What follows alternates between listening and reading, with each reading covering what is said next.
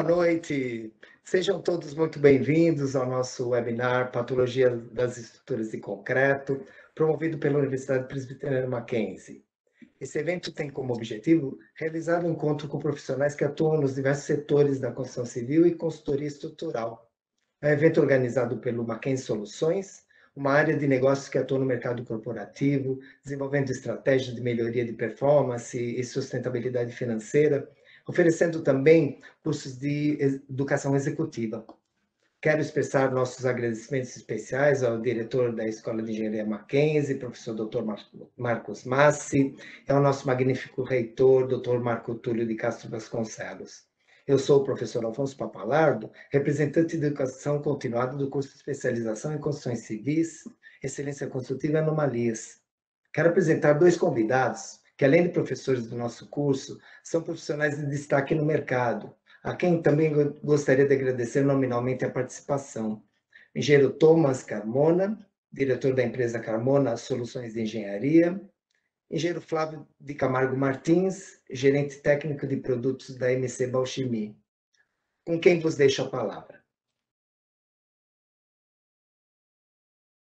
Boa noite, boa noite, professor Papalardo, boa noite, pessoal.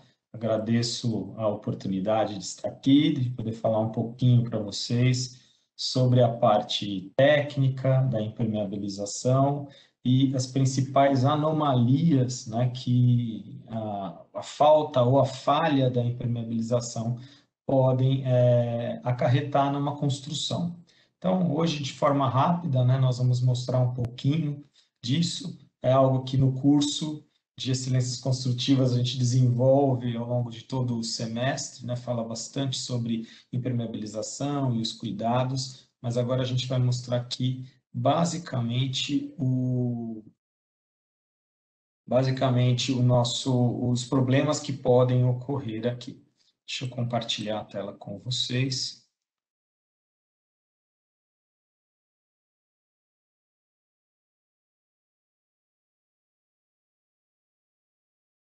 Aqui. Vou colocar em modo apresentação. Então, nós vamos falar hoje um pouquinho sobre as anomalias advindas da falta ou falha de impermeabilização. Eu sou o Flávio Camargo Martins, eu sou engenheiro civil, trabalho nessa área de produtos químicos para construção há mais de 20 anos, sou gerente técnico da, da parte de produtos da MC Balchimia, a MC Balchimia é uma indústria química para construção civil, é uma indústria alemã. Nós temos duas fábricas no Brasil e hoje é, nós fabricamos toda a linha de impermeabilizantes. Então, eu cuido desde a parte do desenvolvimento, posicionamento, geração de conteúdo, ensaios, testes dos produtos e com isso, né, nesse longo percurso, eu vim desenvolvendo muito a questão do apoio né, aos especialistas, aos projetistas na área de tecnologia, tecnologia de materiais para a construção civil, materiais especiais, materiais químicos. Né? Então, entrando um pouquinho aqui na nossa parte técnica, né, uma coisa importante para a gente falar de impermeabilização é que a impermeabilização ela tem uma norma, esse é o primeiro ponto que a gente deve, deve falar. Né? É, a norma é a NBR 9575, ela é de 2010, ela fala de seleção e projeto. Essa norma está em revisão é, na ABNT. Eu sou secretário da norma hoje, a gente está trabalhando muitos conceitos novos de impermeabilização, a questão da norma de desempenho hoje, como afetou a impermeabilização, a questão da vida útil, tudo isso a gente tem trabalhado agora dentro da norma de projeto e execução de impermeabilização, as duas estão em revisão.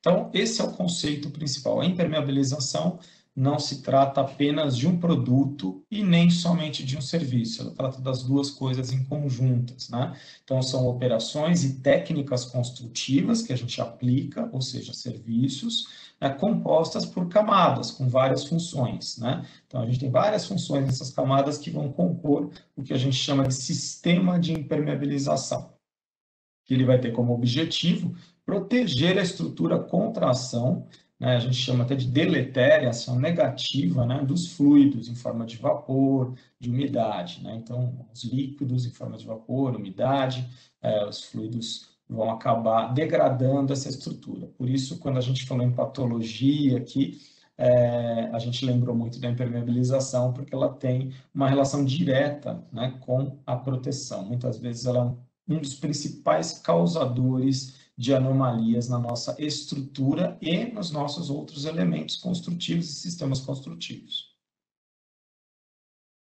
Coisa importante né, que a gente deve levar em consideração é a questão relativa a custo. Né? Hoje em dia todo mundo se preocupa muito com a questão dos custos, né? os custos estão altos, a gente tem que sempre controlar os custos. A impermeabilização hoje dentro de uma edificação, ela representa aí em torno de 1 a 3% do custo total de uma obra. Então, é um custo razoavelmente pequeno, mas ele protege uma série de outros outros outras, outros sistemas que vão estar ligados aí à, à durabilidade e ao desempenho da, da impermeabilização. Se ela não funcionar bem, ou se ela falhar, né, ou se ela não existir naquele local, eu posso ter problemas com revestimentos, problemas com a pintura, problemas com a alvenaria, com a estrutura, com a fundação. Então, ela, com 3%, às vezes você protege todos os outros 97% da nossa, da nossa edificação.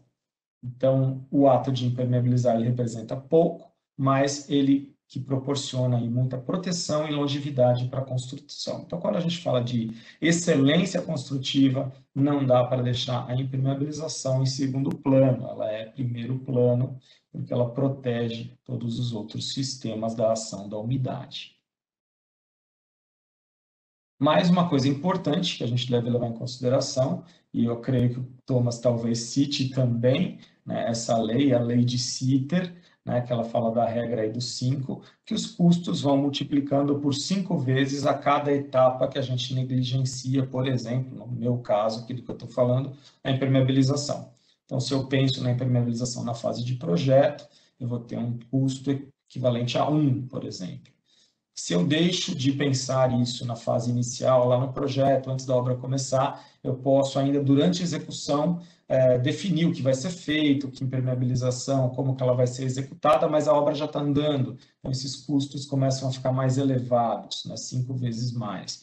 Depois, durante a manutenção preventiva, ou seja, quando eu ainda não tenho as anomalias que a gente vai mostrar aqui, mas é, eu vejo que eu tenho um problema de falha ou falta de impermeabilização, então eu vou lá, faço uma intervenção e corrijo aquele problema antes da, de surgirem as anomalias.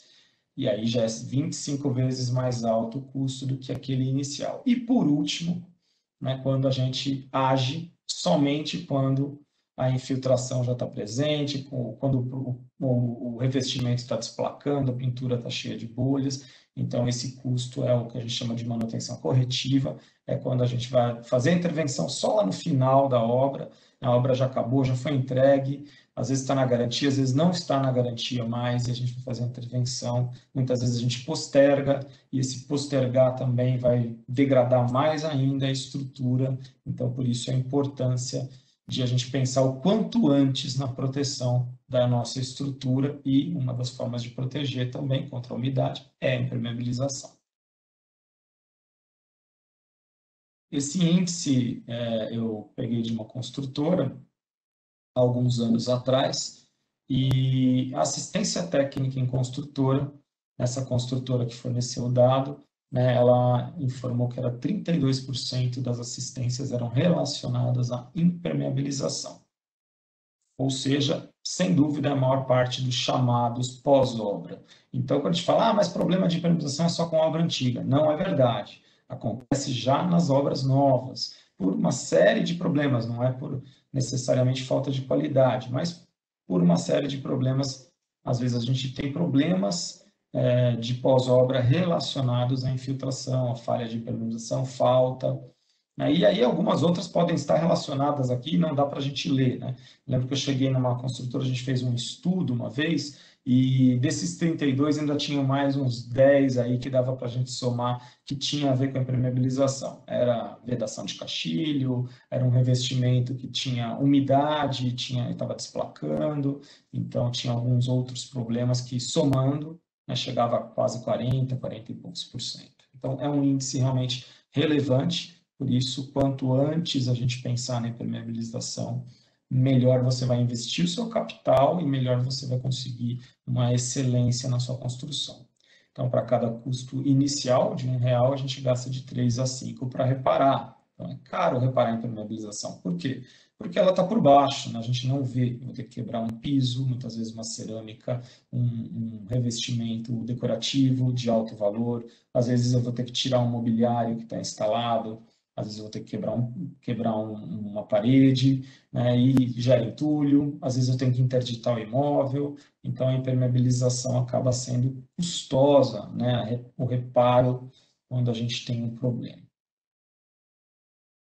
32% dos custos pós-obra, mais ou menos, são índices também que eu revisei com algumas construtoras e é meio que característico. Né? Em torno de 30% é o, o comum. Aí, lógico, para a gente reparar não é tão simples, né? Às vezes o pessoal, ah, põe um produto aí, né? Utiliza o um material, chama um fabricante do material, ou chama um instalador, né? E às vezes não é tão simples. A gente tem que entender todo o mecanismo de atuação da água, o histórico da execução daquela impermeabilização, como foi aquele projeto de impermeabilização, como que ele foi pensado, o que, que ele contemplou, o que, que ele não contemplou como foi o detalhamento, o sistema que foi utilizado de impermeabilização, todas as camadas, inclusive a impermeável, o histórico de interferências, às vezes a gente tem uma série de interferências no meio do caminho, né? Vai lá, perfura, faz uma instalação de um outro sistema, danifica a impermeabilização, e aí a gente chega na causa. Por que, que aconteceu aquele problema? E aí, enfim, definindo a causa, a gente parte para a metodologia de correção, avalia as possibilidades de execução, às vezes a gente tem limites, limites de prazo, limites de intervenção, limites de custo, né? então tudo isso a gente tem que avaliar nesse momento, né? como que a gente vai executar aquele serviço, acesso, muitas vezes interdição, né? tudo isso tem que ser pensado antes. E aí, por último, a gente monta cronogramas de serviço e segue para a intervenção. Bom, eu vou entrar aqui nas principais anomalias. Essa é a parte que eu mais gosto, que é mostrar esse show de horror, alguns problemas aqui que a gente encontra, e eles estão todos relacionados a falhas ou falta de impermeabilização.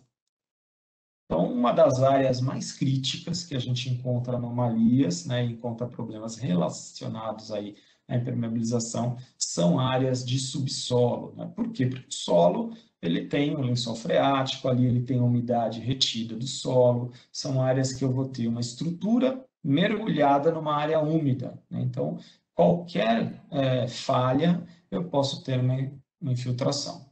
Então, fissuras, juntas de concretagem, tenho uma série de de pontos ali que a água pode infiltrar, e se a gente não fizer uma impermeabilização bem feita, eu vou ter esse quadro aqui, né? Inicia às vezes com um pequeno vazamento, uma pequena, a pessoa chama de vazamento, né? Eu chamo de infiltração. Para mim, vazamento é hidráulico. Então, infiltrações aqui generalizadas numa cortina, depois a formação de algas e fungos e bolores, a degradação da, da camada superficial do concreto, da armadura, e aí a gente começa a ter um problema que era somente de impermeabilização e ele se torna também estrutural. Aqui do lado é, não é uma piscina, não é uma cisterna, é um poço de elevador cheio de água. Né? Então, aí eu atrapalhando, inclusive, é, a utilização do equipamento, a durabilidade dos equipamentos, danificando equipamentos e não só a estrutura. Então, às vezes a gente está falando da estrutura, mas também a gente tem que falar de todo o entorno, de tudo que é utilizado ali. Né? Então, quando a gente fala de áreas enterradas, né, a gente tem lajes de subpressão, cortinas, poços de elevadores, e ali a gente tem pressão hidrostática em muitas situações, né? Muitas áreas a gente tem fissuras.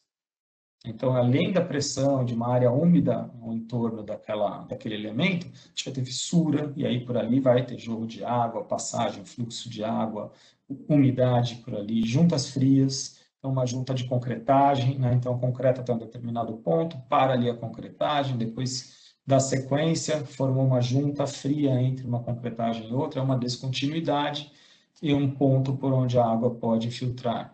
Juntas construtivas, problemas de consolidação do concreto, então ali eu tenho vazios, né? Então não tenho como impermeabilizar em cima de uma área que está oca, né, que está que tá sem é, é, o concreto, tem só o agregado ali, aquelas, aqueles nichos de concretagem e tal, falhas às vezes de mistura, falhas de traço, falhas de adensamento. Agressividade do meio ambiente, lembrando que às vezes a gente tem áreas úmidas, áreas agressivas com CO2 elevado, como estacionamentos, solos contaminados, né? Então, tudo isso influencia nessas áreas do do subsolo, né? ataque de cloreto, carbonatação. E lembrando que as nossas obras elas não são uniformes, né? a gente não tem um material único, bonitinho, sem descontinuidade. A gente tem blocos de, de alvenaria, a gente tem concreto, a gente tem interligação disso, a gente tem tubulação passando, fissuras, instalações, né? É, esquadrias, tudo isso misturado, né? com muitos materiais, muitos elementos, trabalhando de formas diferentes, né? e todas essas junções, essas interligações, todos eles são pontos críticos por onde a água pode infiltrar. Então, aqui, por exemplo, numa laje, né, que está em contato com o solo, a gente tem insert, a gente tem trincas, a gente tem armadura, às vezes com corrosão, que já geram fissuras, às vezes geram é, desplacamento aí do, do concreto, né, do cobrimento, as juntas, né, tudo isso é, podem se tornar pontos de infiltração se a impermeabilização não for pensada. E aí alguns problemas comuns né, que a gente encontra, né, tubulações com em torno delas, elas perfuram o elemento, do outro lado tem umidade, essa interface do metal, do PVC ou do, de um material com o outro, né, que é o concreto, gera ali uma movimentação, um diferencial, uma fa falta de aderência, e por ali, essa descontinuidade, a água vai embora. Aí a gente pode fazer injeções, pode fazer tratamentos pontuais, em geral são muito mais caros do que a gente prevenir os problemas.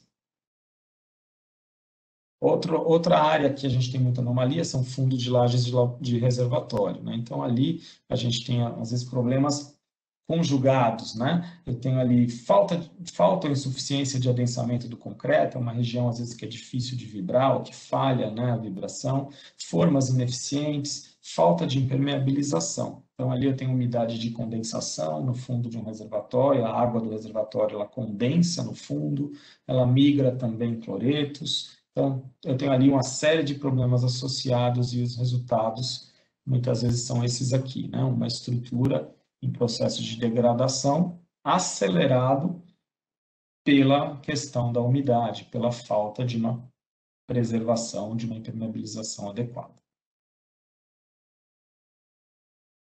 E aí outras áreas, né, onde a gente tem, por exemplo, fundo de lajes em áreas internas, e externas, né, onde a gente pode ter infiltrações com danos à pintura, danos ao revestimento de argamassa, danos ao forro, seja de gesso, drywall, seja de madeira, né, e muitas vezes até a própria estrutura. Né? Então, às vezes a gente convive com o problema, né? a gente só vê aquela umidadezinha ali pelo forro, e a gente não sabe como está lá atrás aquela laje, aquela estrutura que pode ter corrosão de armadura, pode ter outros problemas, tudo isso porque não tratou a impermeabilização corretamente. Então, esse é outro, outro, outra anomalia aí que a gente encontra nas nossas, é, nas nossas lajes, né, no fundo das nossas lajes. Né? E alguns tratamentos, né, muitas vezes, que o pessoal dá sem conhecimento. Né? Então, aqui foi a técnica de manutenção utilizada nessa obra, né? É, era um, nesse edifício, não vou dizer que a obra já tinha sido entregue, né? onde o especialista zelador chegou lá e, para não pingar em cima do carro do morador, né, o zelador chegou, colocou um saco plástico, colou, né, e deixou a água ser conduzida. Depois o síndico falou: não, eu sou mais especialista e eu vou desenvolver um outro processo. E aí ele fez canaletas desse tipo aqui, com tubinhos conduzindo a água, ou seja, ele não tratou a causa, né? Ele foi lá e criou uma estrutura para conduzir a água, mas aquela estrutura continua degradando, né? E aí, é, esse é o problema, muitas vezes, das técnicas de manutenção erradas, né, inadequadas. Então você pega lá esconde o problema, né? Você não quer tratar, então você coloca uma parede falsa, coloca um forro de plástico. Não, tira o forro de, já ouvi isso algumas vezes. Tira o forro de gesso, coloca um forro de plástico porque aí ele não vai estragar. Ah, mas e a estrutura ali que está com infiltração, né? A gente tem que tomar esse cuidado, né? E ali, né, na execução, na impermeabilização, a gente tem que pensar que ali a gente tem dois materiais diferentes trabalhando, né? Eu tenho ali a, a, a o meu ralo ali com a tubulação, a minha laje de concreto, né? e eu preciso impermeabilizar tudo isso, né? Então a impermeabilização deve entrar dentro da área, tem que fazer um arremate nessa região, porque é uma região que movimenta de forma diferente, diferente, né? Do restante da laje. Então, toda vez que eu tenho um insert, uma passagem, eu tenho um ponto crítico para infiltração. E aqui, né, outro exemplo também de remediar o problema, né? Então, o cara vai lá, faz um furo na laje, né, fura a impermeabilização para passar um conduíte ou alguma instalação, começa a infiltrar e aí ele faz um arremate rápido, né? Coloca ali um baldinho, coloca ali uma, um refrigerante, né, para segurar aquela água, né? E na verdade acaba não tratando o problema, e isso vai agravando. Né? Então, aqui a gente já vê sinais de corrosão de armadura, né? você já vê sinais de degradação do concreto, e aí fica cada vez mais caro a gente reparar. Aqui, vou passar rápido aqui essa parte. É, outro ponto que a gente deve tomar cuidado, né? A gente fala muito de laje, fala muito de subsolo, que são áreas que tem a chuva, tem a, a, umidade do solo, mas tem uma área que a gente às vezes não pensa tanto e gera muito problema também, né? Só que a gente acha que ela não não infiltra tanto porque ela é vertical, a água não fica parada, que são as fachadas. Só que se a gente levantar em termos de metro quadrado, a maior metragem de uma obra, de um edifício elevado, é a fachada. Né? E se ela tiver falhas, a água pode sim infiltrar por regiões de frisos, de juntas, de esquadrias. Então, são áreas críticas que a gente precisa pensar na impermeabilização.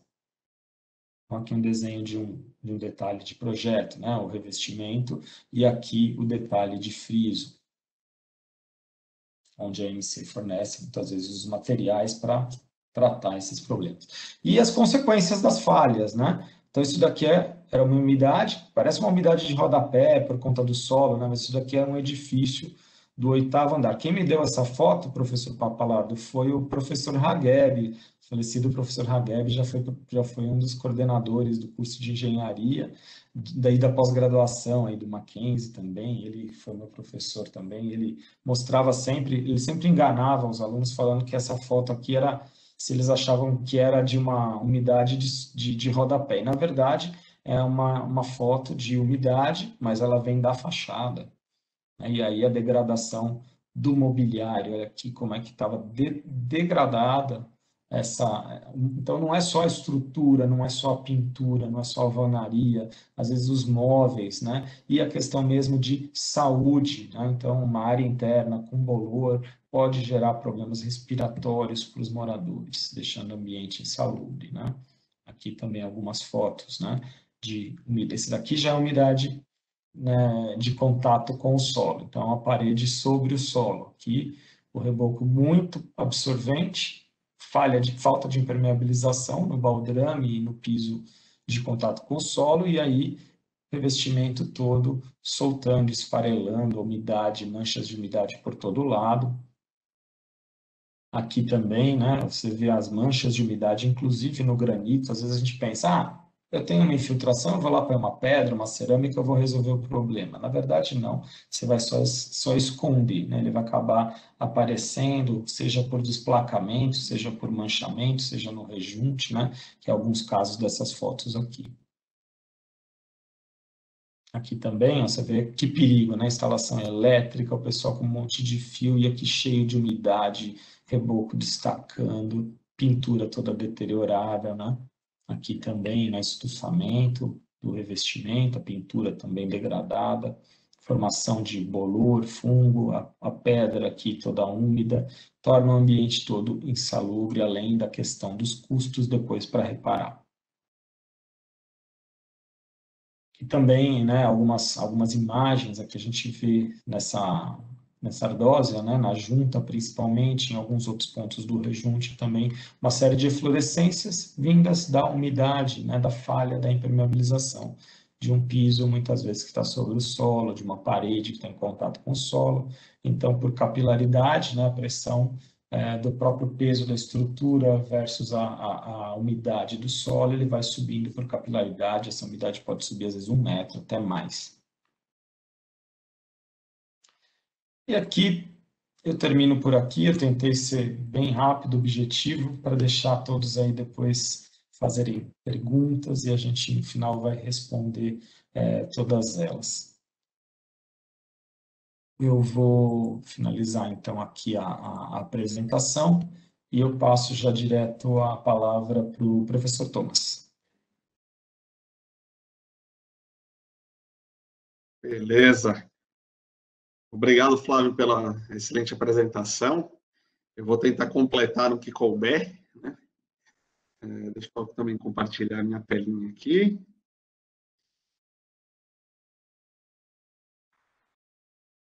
Joia. Bom, boa noite a todos. Um agradecimento especial à Escola Engenharia Mackenzie, ao professor Papalardo e todos os envolvidos aí na realização desse evento. Tá? É, o que me foi encomendado foi falar sobre mecanismos de degradação, né? Nas estruturas de concreto. É, tem uma interface com a questão que o Flávio colocou da impermeabilização, uma interface muito importante. Então, vamos lá, né? É, bom, todos esses assuntos a gente vai falar em meia hora só, né? E, obviamente, que não dá para cobrir com devido detalhe o tema, mas a gente vai passar um verniz assim em cima, é, de sorte que vocês tenham uma ideia do que é tratado no curso de Excelência Construtiva do Mackenzie, né? E possam ver as áreas que vocês mais têm interesse, né? Às vezes querem buscar alguma, algum outro conhecimento adicional, né? Ter uma visão geral do assunto. Bom, sempre que a gente está falando de um problema de patologia, né?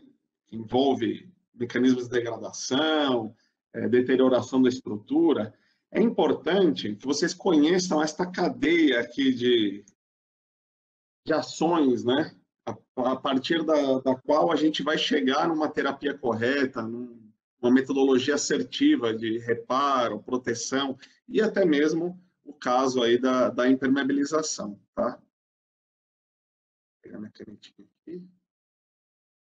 Então, a estrutura, ela, ela nos dá sinais do que ela está sentindo, que são os sintomas, né?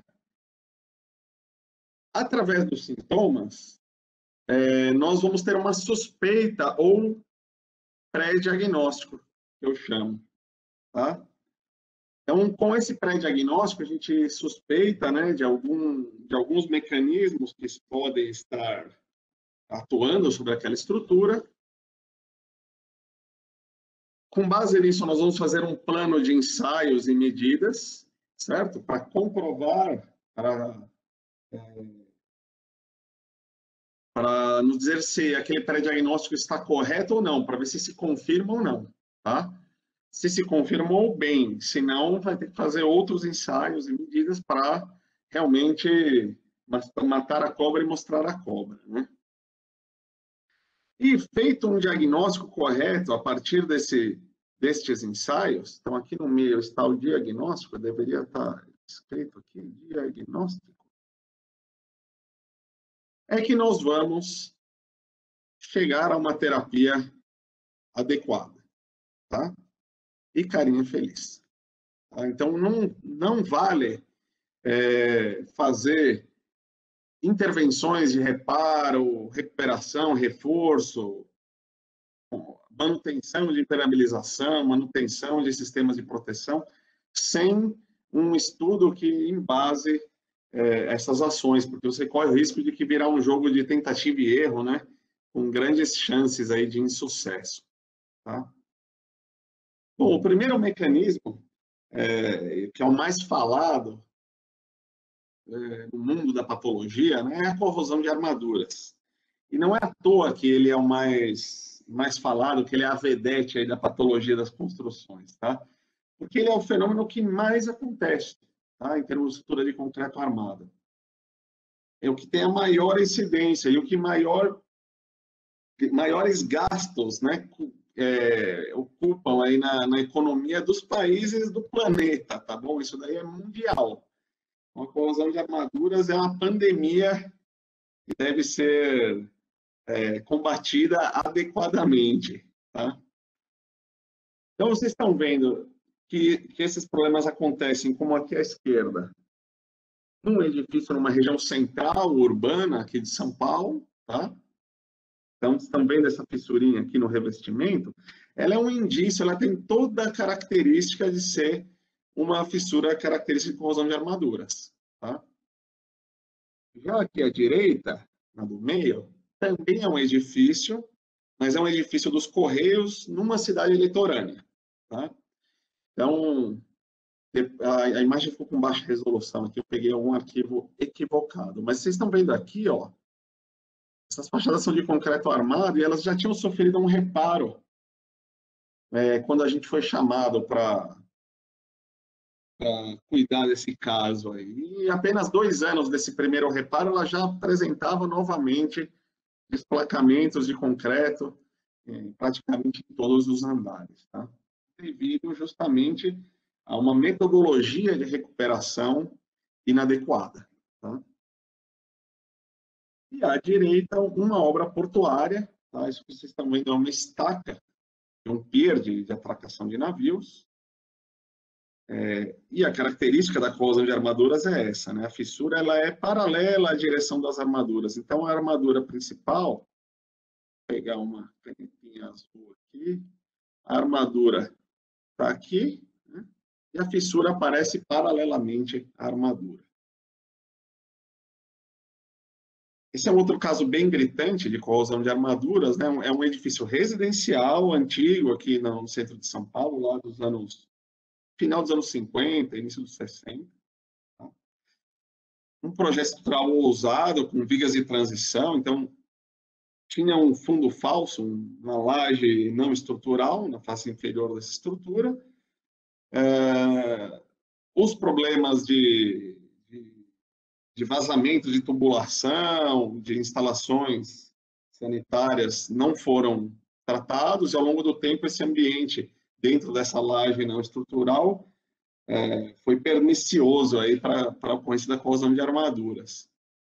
E o síndico, enfim, a comissão de obras, que seja, né, do edifício, os administradores do edifício contrataram uma empresa que não era habilitada para fazer esses trabalhos de recuperação, e eles descascaram grandes áreas aí dessas vigas de transição, tá?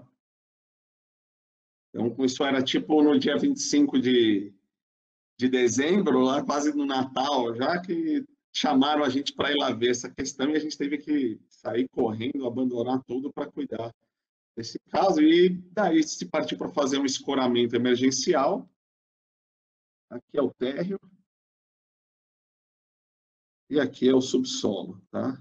Então, esse escoramento foi de cima até embaixo e para distribuir a carga desse ponto, desse cruzamento de duas vigas de transição, foi feita essa sapata metálica para é, conferir certa rigidez a esse escoramento, tá?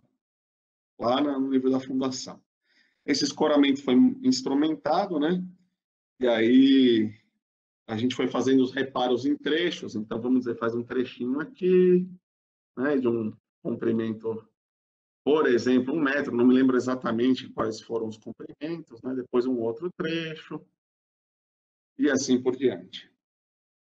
E aqui o resultado final é bastante agradável. Ficou bem bonitinha a obra. Bom, e a corrosão de armaduras que nós estamos falando,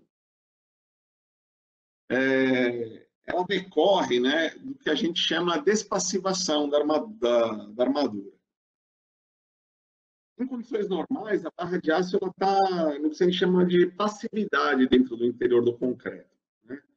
O, o concreto tem uma alcalinidade, alcalinidade muito grande, um pH próximo de 13, um pH bastante elevado.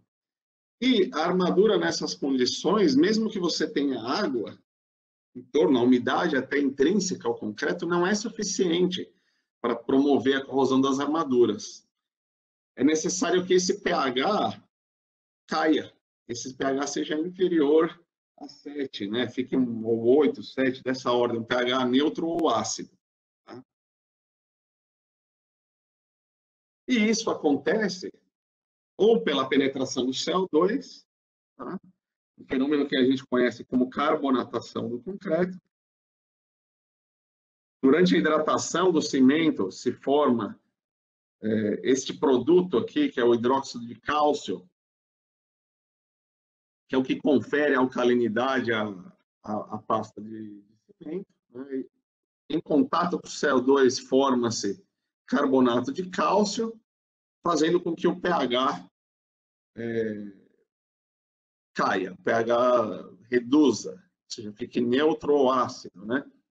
Esse fenômeno, essa carbonatação vai acontecendo em camadas, então digamos que no primeiro ano ela está por aqui, no segundo ano mais para frente, e assim vai até que com uma determinada, determinada idade, esta profundidade de carbonatação, chamada de E, se iguala ao cobrimento da armadura, tá? Quando isso acontece, quando E é igual a cobrimento, a, a armadura está sujeita a ocorrência da corrosão de armaduras, certo? Bom, mas não só a carbonatação pode promover a despassivação da armadura. Você pode ter essa despassivação ocasionada pela penetração de íons de cloro, tá? ou cloreto, que é o Cl-.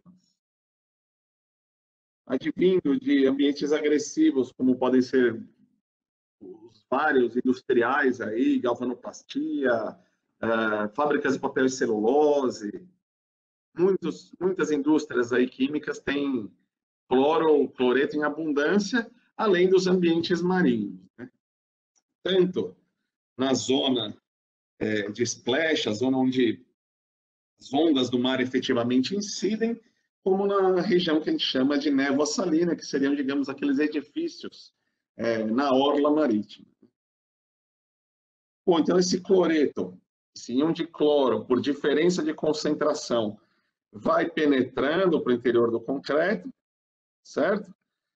Até que chega um ponto que ele atinge a armadura, e embora você não tenha uma perda de pH generalizada, pH da massa como um todo continua sendo alcalino, você tem perdas pontuais muito acentuadas de pH, que é o que a gente chama de cavidade, né, ou alvéolo, também chamado, né, de corrosão.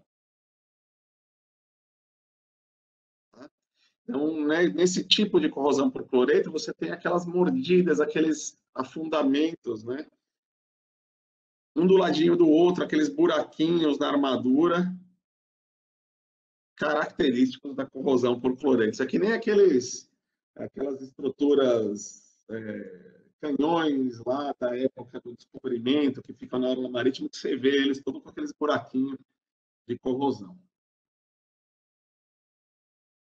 Bom,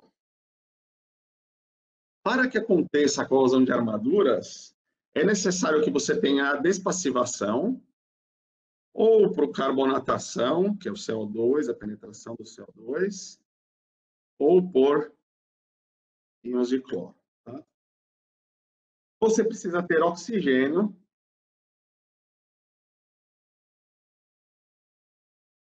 Então, por isso aqui os ambientes enterrados, submersos, a corrosão acontece uma velocidade muito menor devido à dificuldade do acesso desse oxigênio. Não é que a corrosão não ocorra, tá? Ela ocorre, mas com velocidade muito inferior àquela que acontece é, nos ambientes mais aerados, vamos dizer assim. tem que ter água, tá? Então, ambientes muito secos, mesmo que você tenha despassivação, você não vai ter a, a ocorrência da corrosão de armaduras e diferença de potencial elétrico, que quando eu estou dando a aula detalhada, eu explico muito bem o que são esses mecanismos, mas eu posso dizer para vocês que, fundamentalmente, a armadura sempre vai ter uma certa diferença de potencial entre uma região dela e outra. Tá? Falando até microscopicamente. Você sempre vai ter uma tensãozinha, uma diferença da ordem de milivolts aí, né? É, entre uma região e outra, que faz com que a corrosão tenha condição de acontecer desde que você tenha oxigênio e a despassivação e a água. Tá? Vai se formar uma pilha, mais ou menos como aquela que a gente estudou no colegial, né? Dois metais diferentes, aqui eu tenho zinco, aqui eu tenho cobre, tá? Conectados aí por um fio elétrico, ambos em soluções eletrolíticas.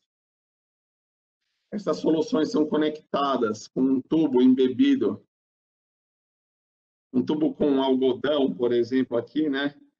Embebido em solução salina também, de tal forma que pelo fio passa uma corrente de elétrons e por essa ponte salina tem uma corrente iônica. Tá? Isso a gente aprendeu no colegial ou no ensino fundamental. Hoje eu já nem sei mais como é que fala, viu? Descoberta feita por este gênio aqui, John Frederick Daniel. É a pilha de Daniel. E no concreto armado, acontece a mesma coisa, um mecanismo similar. Apenas que ao invés de nós termos metais diferentes, ao invés de a gente ter zinco e cobre, nós teremos regiões diferentes do mesmo aço, tá? Só que não é exatamente o mesmo aço, né? Ele parece, mas não é. Né? é. Microscopicamente existem pequenas diferenças, então isso gera aquela diferença de potencial. Vou dar um zoom aqui. Então, do ânodo para o cátodo, você tem a passagem de elétrons pela superfície externa da armadura. No cátodo ocorre a hidrólise da água, então você, por isso que você precisa ter água. Em volta desta armadura do cátodo você tem água e tem que ter oxigênio. Está aqui, ó, H2O que eu falei e oxigênio. Mais os elétrons que vêm lá do ânodo, né? Forma íons hidroxila e vão caminhar pela estrutura, microestrutura porosa do concreto, chegar no ânodo, reagir com o ferro mais e dar origem aos produtos de corrosão. Hidróxido de ferro, por exemplo. Tá? Então é a mesma coisa, né? Corrente elétrica,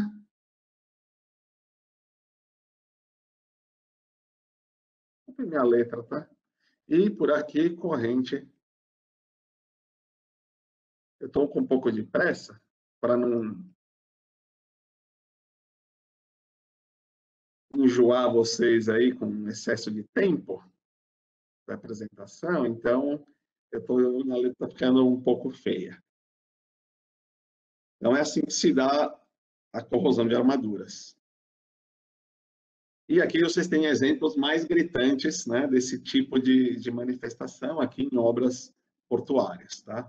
Então, nesse tipo de, de estrutura altamente contaminada, é necessário que você tome medidas especiais tá, de reparo, proteção, garantir a vida útil residual dessa estrutura. Outro exemplo de obra portuária, né? mais uma. Bom, um outro mecanismo que pode acontecer é a relação álcali agregado. Tá? Você acreditava que no Brasil eh, os agregados não eram reativos, tá? mas a experiência tem mostrado que sim, nós temos bastantes agregados reativos. Tá? é, é, um problema ocasionado, como eu estou falando, não do cimento, não é um problema relacionado a um problema de produção do cimento, nada do tipo. Isso é um problema relacionado à gênese, à formação, né, à história dos minerais que compõem esse, esses agregados, né, essas rochas, que são britadas, enfim, mineradas para a gente fazer concreto. Certos tipos né, de, de minerais, eles são reativos com justamente esses produtos alcalinos da hidratação do cimento. Majoritariamente, o que mais tem é o hidróxido de cálcio, mas você também tem hidróxido de sódio e de potássio. Tá? Bom, então, esses agregados reativos com esses hidróxidos e mais água, né, dão origem a produtos expansivos, tá? Levando à fissuração, o prejuízo da resistência e durabilidade das estruturas de concreto. Normalmente, isso acontece em elementos que têm maior acesso de umidade e de maior massa, tá? Então, blocos de fundação, barragens, é, elementos mais massivos, tá? característica é que você tem a microfissuração da massa como um todo, não é um fenômeno que acontece só na superfície, tá? Devido à heterogeneidade dessa expansão, é, você vai ter tensões diferenciais, né, gerando tração no interior do concreto e a fissuração por completo da massa como um todo, prejudicando a resistência, a durabilidade e assim por diante. Tá? Uma outra característica é a formação do que a gente chama de bordas de reação. Tá? Então, vocês estão vendo aqui na fotinha, bordas de reação claras, tá? no concreto. Dependendo do tipo de agregado, você ter, pode ter bordas de reação escuras também, como nessa foto da direita. É, o diagnóstico do RA, né, a perfeita definição, envolve ensaios microestruturais, tá? Então, você tem aqui uma observação de concreto ao microscópio óptico, depois ao microscópio eletrônico de varredura, que dá origem a estas informações, essas imagens, né? Onde, um, muito provavelmente, um geólogo vai avaliar esse, esses resultados e vai te indicar se esses produtos são característicos ou não de reação ao que agregado. E aqui um exemplo né, de umas fundações de um edifício, são sapatas. Tá?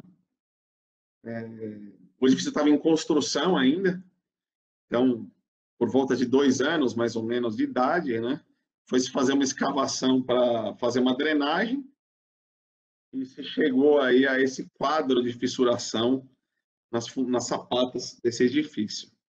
Então, nós fomos chamados para fazer uma solução de reforço. É, Claro que a gente fez todo o estudo, ter certeza né, que o problema era esse, né, quais eram as causas. E, por fim, o projeto de reforço. Sempre que a gente faz o projeto de reforço, numa situação dessas, nós instrumentamos tá, esse reforço para acompanhar o seu desempenho ao longo do tempo. Porque a previsão do quanto esse concreto tem de expansão, expansão residual que nós chamamos, não é uma coisa simples, tá? Então, você tem uma previsão, tem uma ideia, mas é algo muito, muito estimado, muito aproximado. Então, por segurança, se recomenda que seja instrumentado o reforço para você avaliar se uh, aquele reforço está tendo um incremento de tensões compatível com o esperado. Um outro mecanismo é, muito similar a, em termos de sintomatologias, similar à reação ao agregado, é a formação de etringita tardia ou etringita secundária. A sigla no, no inglês é o DEF, né? Delayed Etringite Formation. Então, é a formação de etringita é, após é, o primeiro, digamos assim, a, a pega do cimento, tá? Após as primeiras horas, né, onde a massa já está consolidada, já não está no estado plástico, a formação de nesse, nessa condição faz com que aconteça uma expansão também e uma fissuração. Tá? Você pode ter essa etringita acontecendo um momento não, não desejado, né? Por excesso de sulfatos no cimento, na água ou outros agregados, ou outros componentes do concreto. Por temperatura elevada durante a hidratação, então, por isso que na concretagem de grandes massas de concreto é necessário que você tenha um estudo térmico né, adequado, temperaturas não sejam atingidas, que a cura térmica de peças de pré-moldado, por exemplo, seja bem controlada para que não sejam atingidas temperaturas acima de 60 graus, ou eventualmente contaminação externa por sulfatos. Ah, mas é que enxofre, tá? Bom, não vai dar para entrar no detalhe aqui para não deixar vocês cansados, mas a verdade é que a etringita, ela, ela se forma naturalmente no processo de hidratação. Mas quando você tem, como vocês estão vendo aqui, né? Quando vocês têm a temperatura muito elevada, acima daquele patamar, essa etringita não vai se formar aqui, vai se formar mais para frente. Tá? Quando a massa já está consolidada e já não está em estado plástico. Então, vai formar agulhas, né? Essa etringita ela tem formato de agulhas, são cristais que se chamam diaciculares, né? Provocando a expansão da massa de concreto. E vocês têm fotos, né? Dessas agulhinhas de etringita tardia. Isso também é microscópio eletrônico de varredura. Característica em termos de sintomatologia é muito parecida com o RAA. Então, é por isso que você não tem como diferenciar de cara o RA da formação de heterogênea tardia. Tá? Então, realmente só por meio de ensaios. Também podemos ter o ataque de águas ácidas puras, tá? que provocam a lixiviação acelerada do concreto. O que é a lixiviação? É o transporte de matéria né? É, pela troca constante, renovação constante de, de um meio aquoso. Tá? Então, no fundo, é como se a gente dissesse que o concreto está se dissolvendo. Né? Quando vocês veem aquelas calçadas que tem aquele agregado amostra, né? nada mais é que um fenômeno de, de lixiviação que está ocorrendo por uma, primeiro, por uma baixa qualidade do, do concreto, e em segundo, por uma por uma acidez da água, chuva ácida das cidades. Né? Então, o aspecto do concreto é esse que vocês estão vendo aqui. Né? Isso aqui é um tanque de uma indústria de papel celulose, onde vocês têm, cada pontinho escuro aqui é um agregado tá? que está à mostra. Então, ocorrer a lixiviação intensa da superfície desse concreto. Aqui, um tanque numa usina de álcool. Então, você vê direitinho né, onde a linha d'água está, você tem um agregado todo à amostra. Ficou um choquito aí, né, o brinco.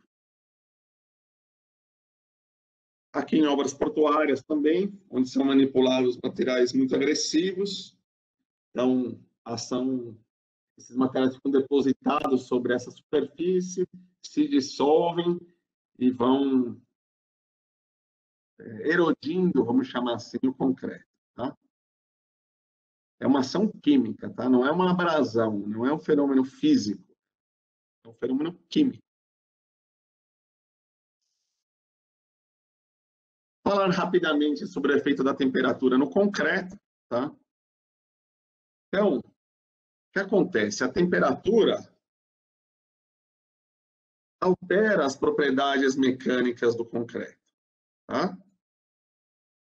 Então, quanto maior for a temperatura, maior vai ser a perda de resistência. Mas é importante se lembrar que, estas, que o concreto é um excelente isolante térmico. Tá? Então, dependendo da intensidade do incêndio, as temperaturas que são atingidas, não só a temperatura que é atingida, como o tempo decorrido. Isso é muito importante. Tá? Tempo decorrido.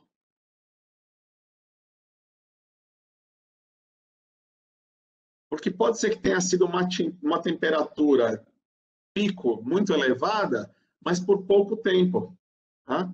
não sendo suficiente para degradar uma camada importante da estrutura, uma camada importante de concreto. Tá? Então, vamos dizer que somente essa primeira camadinha aqui de alguns milímetros foi afetada por uma temperatura capaz de provocar uma perda de resistência importante do concreto. Então, eventualmente, você pode é, prescindir desta camada, fazer só uma proteção superficial e a, e a, segurança da estrutura está garantida. Então, esse é o tipo de análise que nós fazemos, tá? sem necessariamente partir para reforços. A gente vê bastantes trabalhos por aí espalhados pelo Brasil e pelo mundo, onde houve um incêndio, a estrutura obviamente está preta, porque você tem fuligem, mas não necessariamente ela está é, deteriorada a ponto de necessitar de uma intervenção de reforço. Tá? Aqui é um gráfico que também expressa queda de resistência com a temperatura, porcentualmente, né, percentualmente, mas volto a insistir.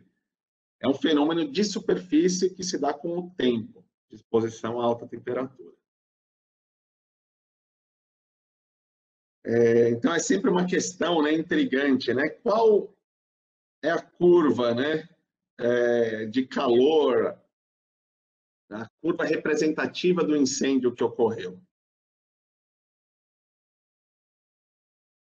Você tem curvas ISO, como por exemplo essa da 834, né? Seria um incêndio padrão ISO. E você tem outras, pode ter outros tipos de ataque a temperatura ou concreto, vamos chamar assim. Então, aspectos que têm que ser levados em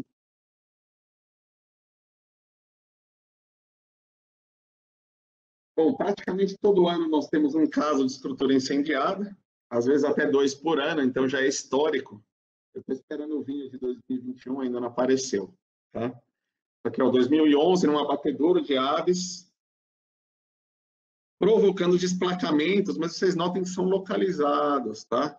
Então, a análise detalhada da estrutura pode, eventualmente, dispensar intervenções generalizadas de, de reforço.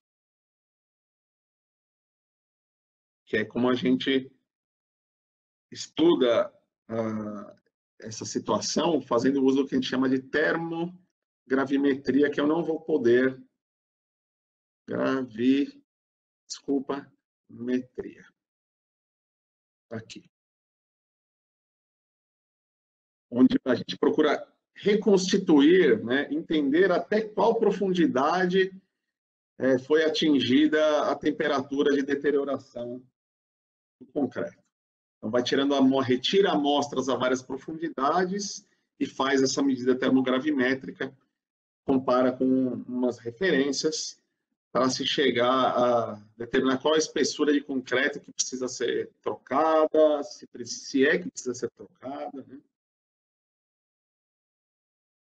Aqui em 2015 foi um caso de uma loja de, de departamentos aqui na Marginal Tietê de São Paulo, Tá? Então, devido à urgência, nem tivemos condição de fazer ensaio.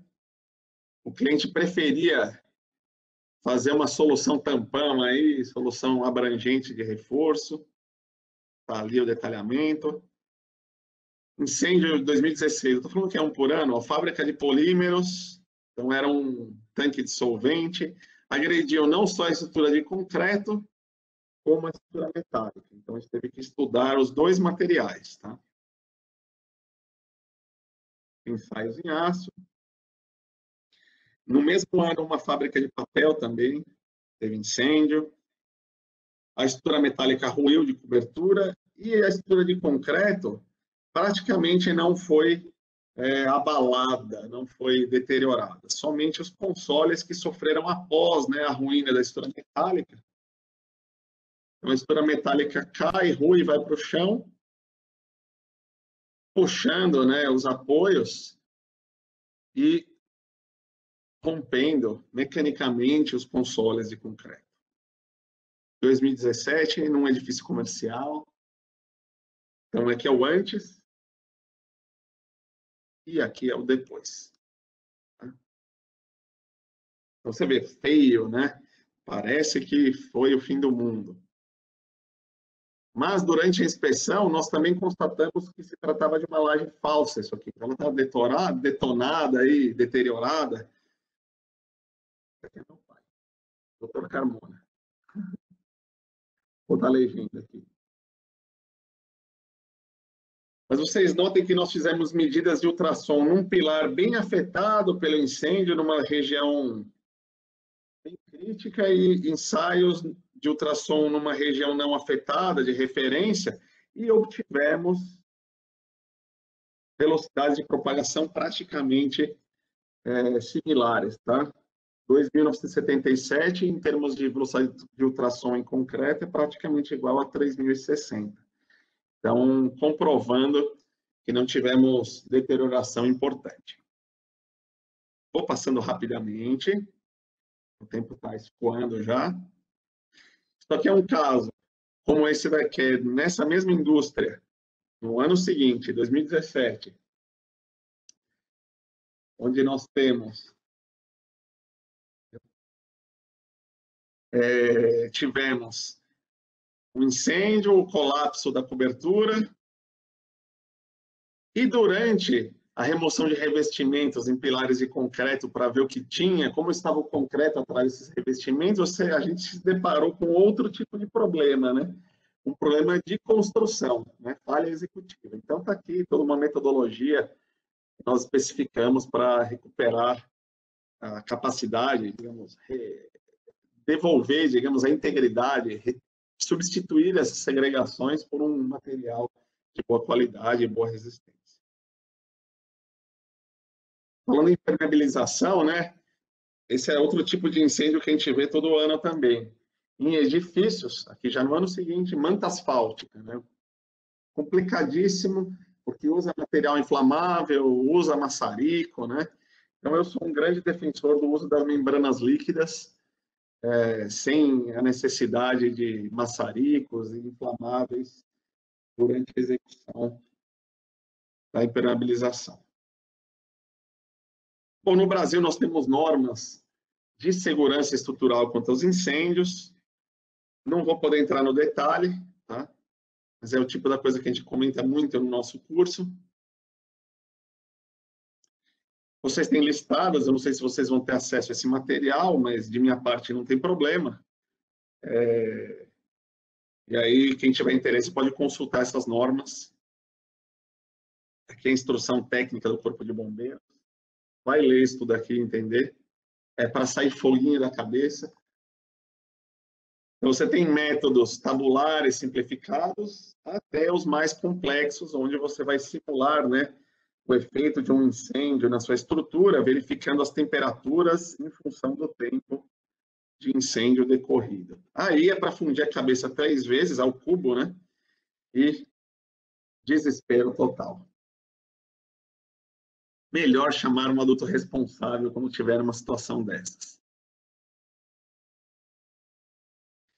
Finalmente, pode ter as ações excepcionais, né? Que vocês estão vendo uma defensa num pier fluvial que sofreu o impacto de uma barcaça que transporta madeira para uma fábrica de celulose. Tá? Daí o resultado, né? As estacas foram moídas, então é uma ação estrutural completamente imprevisível, para uma velocidade de aproximação muito maior do que foi prevista no projeto. Aqui nós estávamos fazendo medidas né, de ecometria para verificar as, o estado de conservação, né, a integridade dessa estaca abaixo dessa seção que sofreu ruptura. E com isto, eu encerro a minha apresentação. Eu não deixei aqui os meus contatos, mas eu posso passar sem problemas, tá bom? Estou tentando sair do módulo apresentação e estou com dificuldade.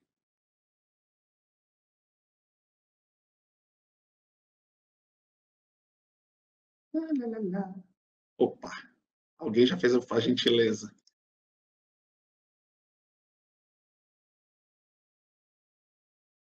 Engenheiro Carmona, Você conseguiu, com a sua palestra, inflamar nosso público presente, nosso distinto público, mas quem teve o maior poder de infiltração foi o professor Flávio. Ele conseguiu a maioria das perguntas.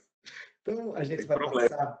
E só um comentário, uh, realmente a nossa essa transmissão ao vivo, ela vai ficar no nosso canal do YouTube e na, na página da, da instituição, então teremos todo esse material para poder acessá-lo novamente e parabenizo-os uh, por essas lindas palestras que nós pudemos aproveitar. Então, a gente passa agora para uma sessão de perguntas e bate-papo que vieram aqui.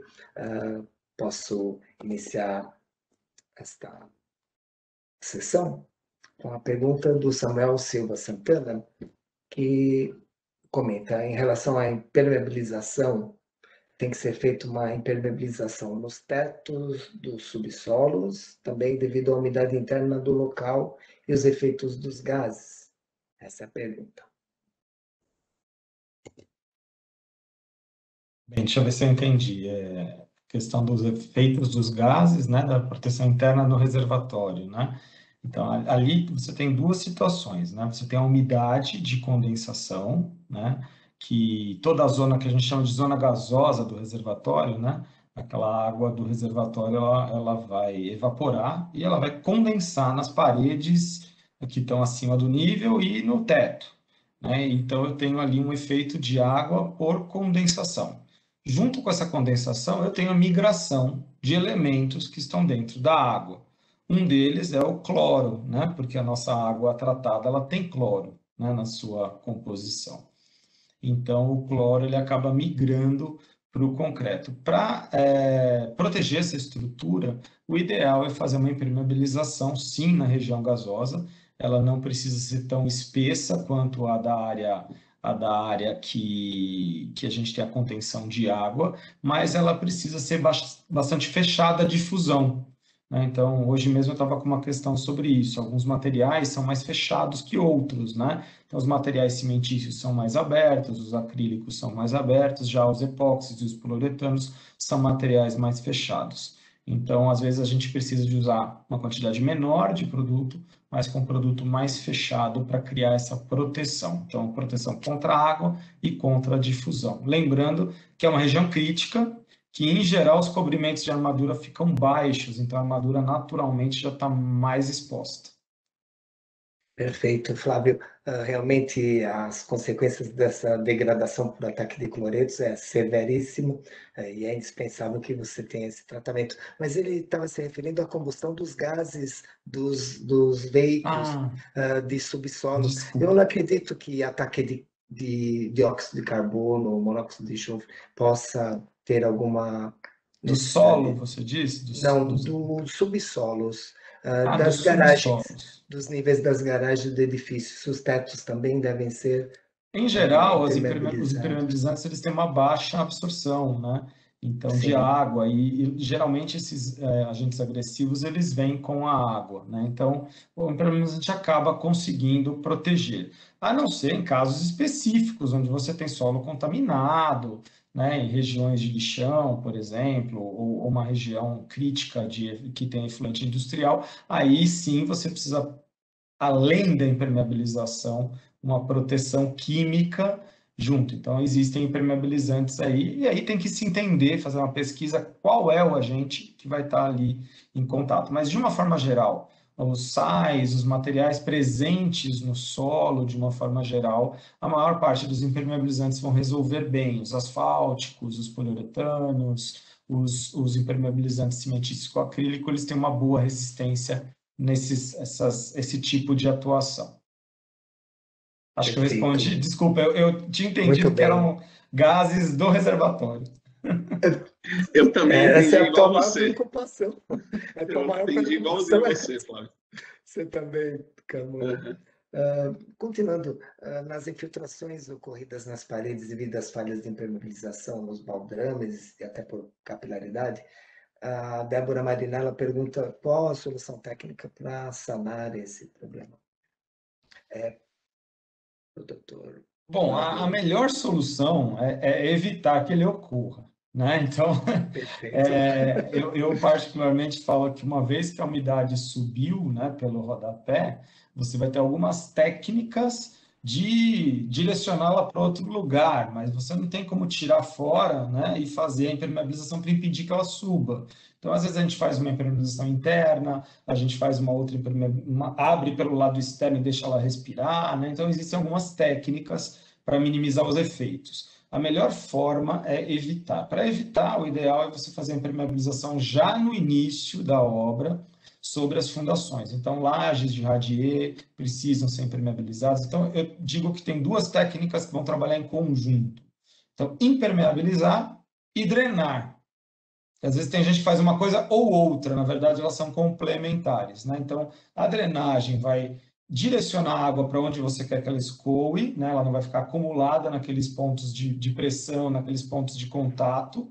Né? Então, sempre uma drenagem e uma impermeabilização impedindo que ela entre ou passe para as áreas que você quer secas. Então, eu entendo sempre que você precisa das duas técnicas. Então, impermeabilizar baldrame, impermeabilizar a parede na região, que ela pode ser um captador de água. Então, outro dia tive um problema com uma construtora, né? Que ela chamou vários consultores, aí depois chamou a gente para ver produto também, e a, a umidade vinha correndo pela própria argamassa. Ela estava funcionando como um agente de captação. Ela vinha ali do, do, solo, né, do jardim, e subia a umidade por ela. Então, a gente fez um detalhe junto com o projetista, colocou um produto, né, então fez ali um friso específico, colocou um impermeabilizante, e aí a gente evitou essa captação. Então, o ideal sempre é evitar que a água de, entre para a região dos baldrames, dos rodapés, para isso impermeabilização de baldrame, impermeabilização de lajes em contato com o solo e drenagem. Né? Essas duas coisas são fundamentais.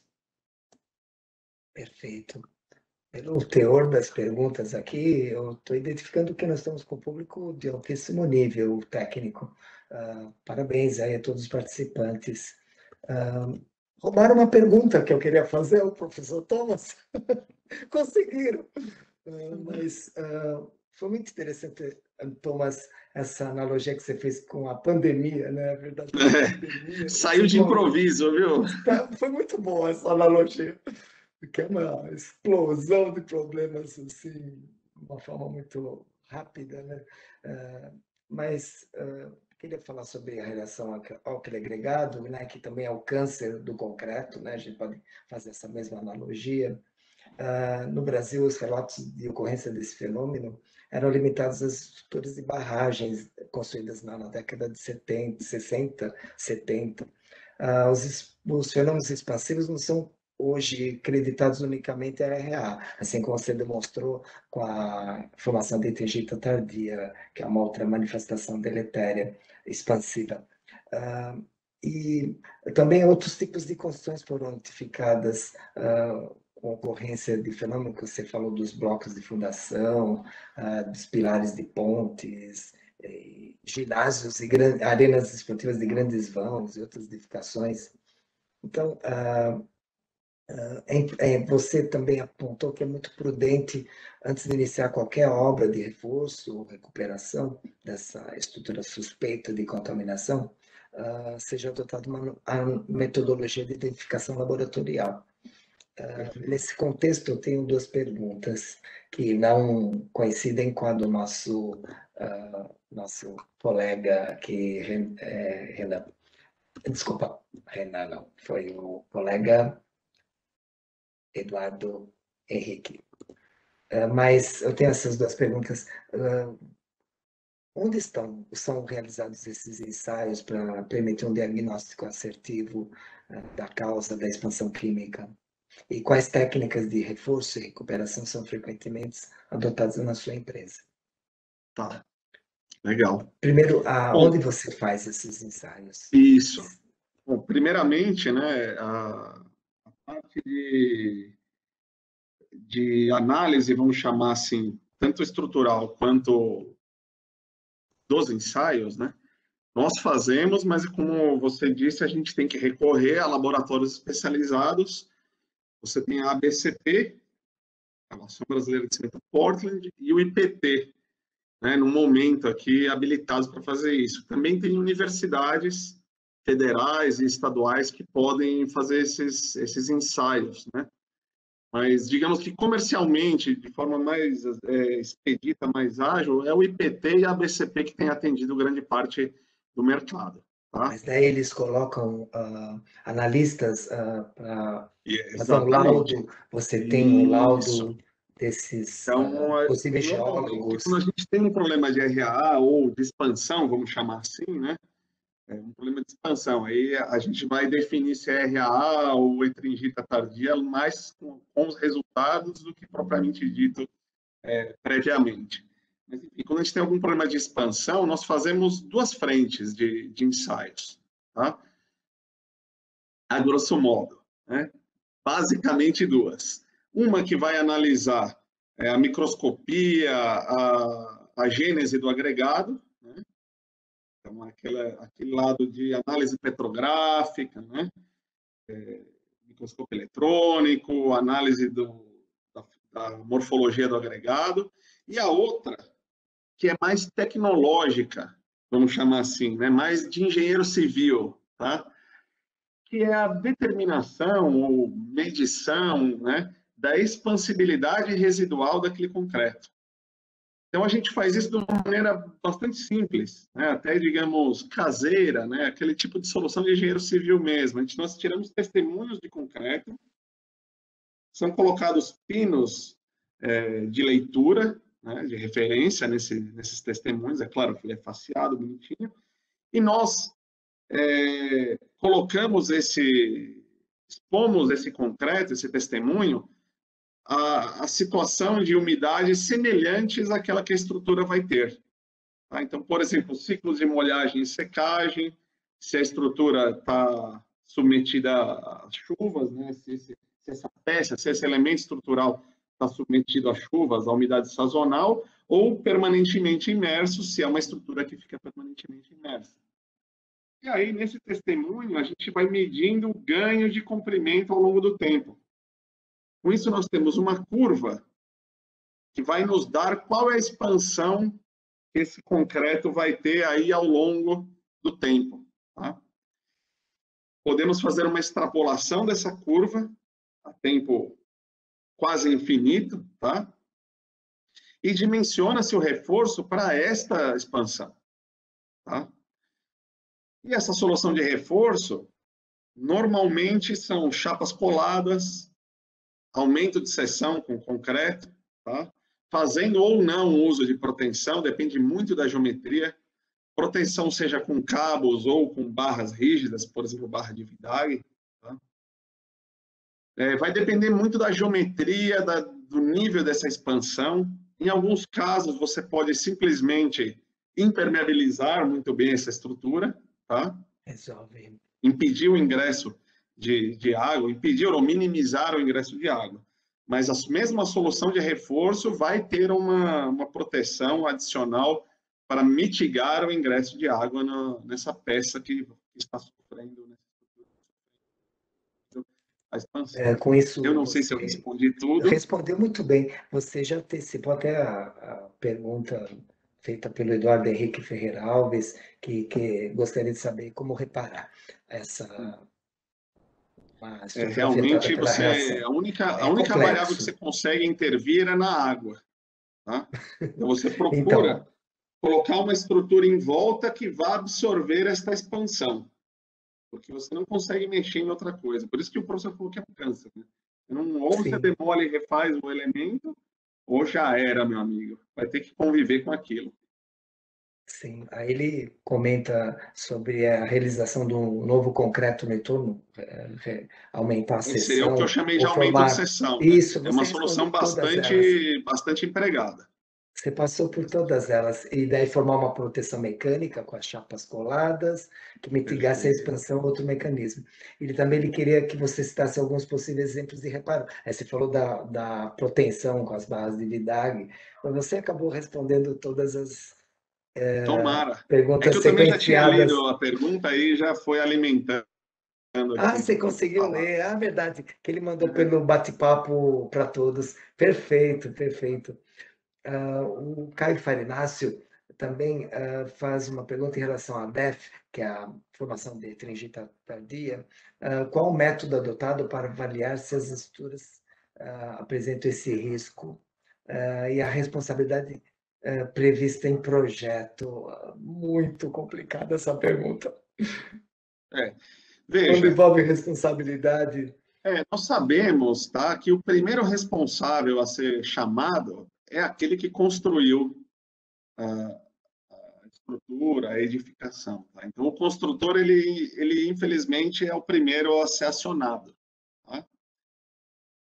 Depois, o construtor vai poder exigir, chamar a responsabilidade o fornecedor do concreto, tá?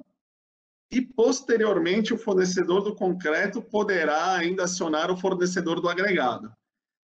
Mas o construtor, ele deveria estar muito ligado, como ele vai ser o primeiro a ser, a ser chamado a responder, né? É, ele deveria exigir da sua concreteira né, os documentos que comprovem né, que aquele agregado, daquele lote que vai ser fornecido, é, não é um agregado reativo segundo as normas vigentes. Né? Hoje em dia a gente tem norma brasileira que regula né, essa situação de se o agregado é reativo ou não. Tá? É, falou da responsabilidade, qual era o outro tópico? É, do Caio, é, ele, ele comentou como é que se avalia esse risco dessa manifestação. É, por, por, Previamente? É, eu acho que Previamente não dá, né? Não dá. Previamente é só usando o agregado não reativo, né?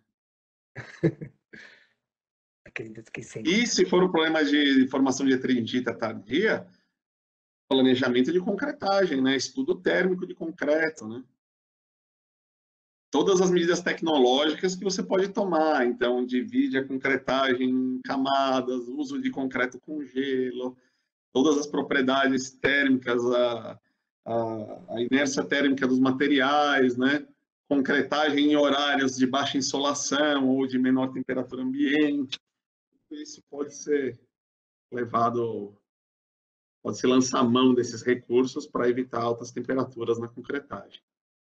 Perfeito. Você também comentou de obras de reforço estrutural para uh, casos de sinistro de incêndio. Uh, qual a o tipo de obra de reforço que necessita quando a estrutura é afetada fortemente? Tá. É a última Veja, pergunta, nesse, Thomas. Particularmente nesse caso do incêndio, é, eu sou bastante adepto do aumento de seção, tá? Então, microconcreto com adição de armadura mas dependendo do caso, você pode ter outras soluções possíveis, proteção, fibra de carbono passiva ou ativa, vai depender muito do, do que você quer, que você sempre vai ter que reparar né, aqueles desplacamentos, aquele, aqueles pólen que o concreto sofreu para depois, eventualmente, reforçar. Então, muitas vezes, do que você faz esse reparo, você já adiciona a sua armadura, mas pode não ser o caso. Então, a proteção, a chapa colada, todos podem entrar em, tá. é, na equação. Tá? Então, normalmente o que se faz é um estudo é, de viabilidade técnica econômica. Tá? Então, a gente costuma apresentar, fazer um anteprojeto aí de umas duas ou três soluções possíveis e levanta o custo e o prazo, que isso influi muito na, na decisão, né? Sim, nós sabemos que nossas estruturas possuem uma grande reserva estrutural, mas mesmo quando você visita a estrutura afetada, variada, você uh, percebe que ela está na iminência do colapso, você vai procurar reforçar ou você uh, já vai uh, exigir uma demolição da mesma? Tem casos assim que chega à demolição, Olha, não põe a mão. A gente conseguiu até hoje salvar todos os pacientes Todas. terminais. Viu? Parabéns! Não, sempre, agora, fora de brincadeira, tem um ou outro onde o cliente mesmo optou por, pela demolição. Ah, aí é por questão dele querer reconstruir é. uma nova. Mas as estruturas, veja, ela tem um problema, de, na maior, grande maioria delas está em uso quando acontece um sinistro. E o interesse do, do usuário é restabelecer aquela operação. Tá? Seja uma indústria, um shopping center, um edifício comercial, você tem um lucro cessante muito importante se aquela estrutura fica paralisada. Então, a ideia é recupera, reforça e vamos colocar a coisa para gerar riqueza, né? Perfeito. Então, esse, na verdade, é o grande desafio do reforço. É você trocar o pneu com o carro andando, né? E a última pergunta endereçada ao professor Flávio, uh, se a MC, a MC Bauchimie oferece ao mercado alguma linha de produtos resistentes ao fogo? É, a gente tem produto resistente ao fogo direcionado para fibra de carbono, né, para reforços com fibra de carbono, né? Então, são produtos com classificação IF120, ou seja, eu tenho 120 minutos para resistir à transmissão do calor de forma que não afete é, o sistema, por exemplo, de, de fibra de carbono, que leva epóxi e, consequentemente, em alta temperatura ele vai perder, ele vai perder a sua eficiência. Então, a gente tem nesse sentido. Existem outros tipos de materiais refratários, né, pinturas intumescentes, que aí são usados realmente como corta-fogo, com outra, com outra finalidade. Né? A gente tem apenas um produto, né, que é o Nafufil KM250, é um produto produzido aqui no Brasil, né, apesar de formulação alemã, e a gente utilizou muito ele agora na, no reforço do, do viaduto do Jaguaré, em São Paulo. Né? Então, são situações de reforço, onde você pode ter uma situação de, de fogo, de incêndio, né? então, por isso, você deve sempre proteger a estrutura reforçada contra essa situação.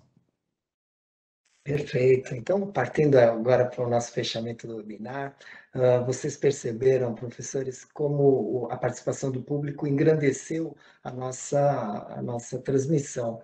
Realmente, as perguntas foram muito bem colocadas e, e acabamos esbarrando em temas que não foram tão discutidos a fundo durante as palestras. Uh, convidados, meus queridos professores, mais uma vez quero agradecer-lhes por terem aceito o nosso convite e participar desse webinar e por terem oferecido, oferecido expressivas contribuições ao nosso público. Uh, reforço o agradecimento à equipe do Mackenzie Soluções, que tem dado todo esse nosso esse respaldo uh, com profissionais ultra competentes pela organização desse evento e a Universidade Presbiteriana Mackenzie pelo apoio institucional e aqui todos que vocês que nos acompanharam também. Na próxima terça-feira, dia 8, uh, ah, teremos outro webinar com o tema Tecnologias Construtivas. Fiquem atentos às nossas redes sociais. Uma boa noite e recebam meus mais sinceros votos de saúde extensivos aos vossos familiares. Obrigado pela audiência. Tchau. Muito obrigado. Obrigado. Tchau, tchau, pessoal. Boa noite a todos. Boa noite, professor e a equipe.